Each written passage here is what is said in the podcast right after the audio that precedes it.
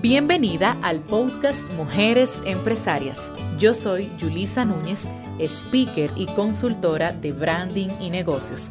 Te invito a mi mundo en arroba Julisa Núñez RD y arroba Emprende tu Branding. Me apasiona acompañar a mujeres líderes como tú a crecer exponencialmente en estilo de vida, branding y negocios. Descarga nuestros contenidos en julisanunes.com. Crecí y no me di cuenta. En los negocios hay muchas probabilidades. Puede que te lances con una marca y que te vaya bien. Puede que te lances y que los resultados no sean lo que tú estás esperando. O puede que el crecimiento sea tan grande que no te des cuenta y que el tiempo vaya pasando y te agarre de sorpresa. Y de eso precisamente es que quiero hablarte en este episodio. Yo sé que es muchísimo más fácil hacer el trabajo operativo, ese que es nuestra zona de genialidad, el que nos sale más rápido, como digo yo. Pero la verdad es que el trabajo estratégico, de pensamiento, ese trabajo creativo, es vital en todo proceso de expansión. Porque ¿qué pasa? Mira, si nosotros nos enfocamos en producir, producir y producir, no importa si es producir contenido, producir resultados o dinero, dependiendo de cuál sea tu motivador, nos vamos olvidando poco a poco de que hay algo muy importante y es ir midiendo qué va pasando con nuestro negocio. Yo siempre recomiendo que los planes sean a 90 días. Es una técnica que utilizan grandes empresarios y grandes expertos a nivel mundial y ellos lo utilizan para plantearse objetivos comerciales. Pero eso no es algo fortuito, eso es por varias razones. Número uno, porque tu propósito va cambiando con el tiempo o va cambiando a la medida de que vayas cumpliendo tus objetivos. Número dos, porque tu cliente también lo requiere. Sus necesidades son diferentes y van cambiando. Número tres, porque la misma demanda de tu mercado te va empujando a redireccionarte. Pero por ejemplo en mi caso, yo crecí y no me di cuenta.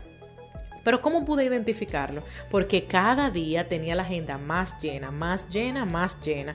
Pero también tenía más clientes en el mercado implementando mis recomendaciones. Y sobre todo más personas teniendo resultados.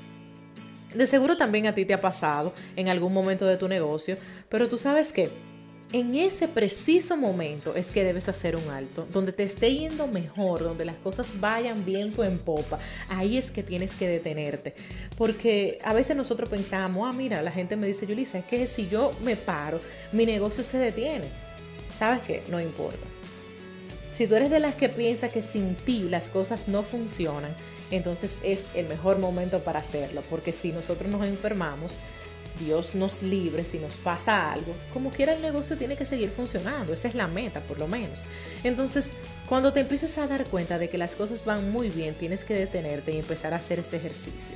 Hoy te voy a recomendar tres técnicas que yo hice en mi negocio y que me dio muchísimo valor. Número uno, levantar información de tus clientes. Consúltales qué es lo que más aprecian de tu servicio, con qué se sienten más cómodos, qué es lo que más valoran, para que puedas tener con qué empezar a implementar otras estrategias, ¿ok? Levanta información valiosa. Número dos, evalúa tus precios. Probablemente necesites hacer un reajuste. Recuérdate que lo más importante no es tener la agenda llena el día completo, sin tener ni siquiera un minuto para respirar o para tomarte un café. Ok, ser productivo es trabajar en tus horas donde tienes más energía y que tu remuneración sea acorde a tus expectativas. Agenda llena, familia, no es igual a éxito. Y número tres, hacer reajustes de productividad. En mi caso, por ejemplo, estoy considerando full despedirme con alegría del WhatsApp, porque estoy llegando a un punto que eso está afectando mi branding, porque muchas personas me escriben y yo no puedo responderles para mí no es nada productivo porque a veces me desenfoco de mis tareas realmente importantes por responder un mensaje. A veces se me quedan en visto, la gente piensa que yo no les respondí.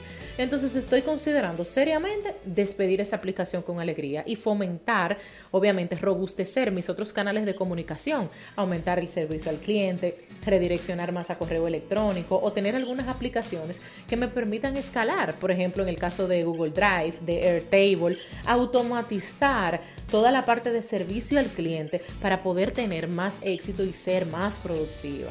En algunas ocasiones tenemos la oportunidad de que nuestro negocio crezca y se expanda, pero nuestra mentalidad de escasez no nos deja. Te invito en este día a que analices tu negocio, a que escuches a tu cliente, a que acciones a favor de tu crecimiento y expansión, para que puedas seguir impactando a muchas más personas desde el amor y desde todos esos talentos que Papá Dios puso en ti. Te dejo con esa tarea y quiero que por favor me escribas por DM de Instagram qué te pareció este episodio, en qué momento está tu negocio y cómo puedo ayudar. Nos vemos en el siguiente episodio. Gracias por acompañarme en este episodio. Recuerda que una mujer de clase mundial vive de su zona de genialidad, trabaja por sus resultados, prioriza su bienestar y es feliz. Te invito a mi mundo en arroba Yulisa Núñez RD y arroba Emprende tu Branding. Descarga nuestros contenidos en yulisanunes.com.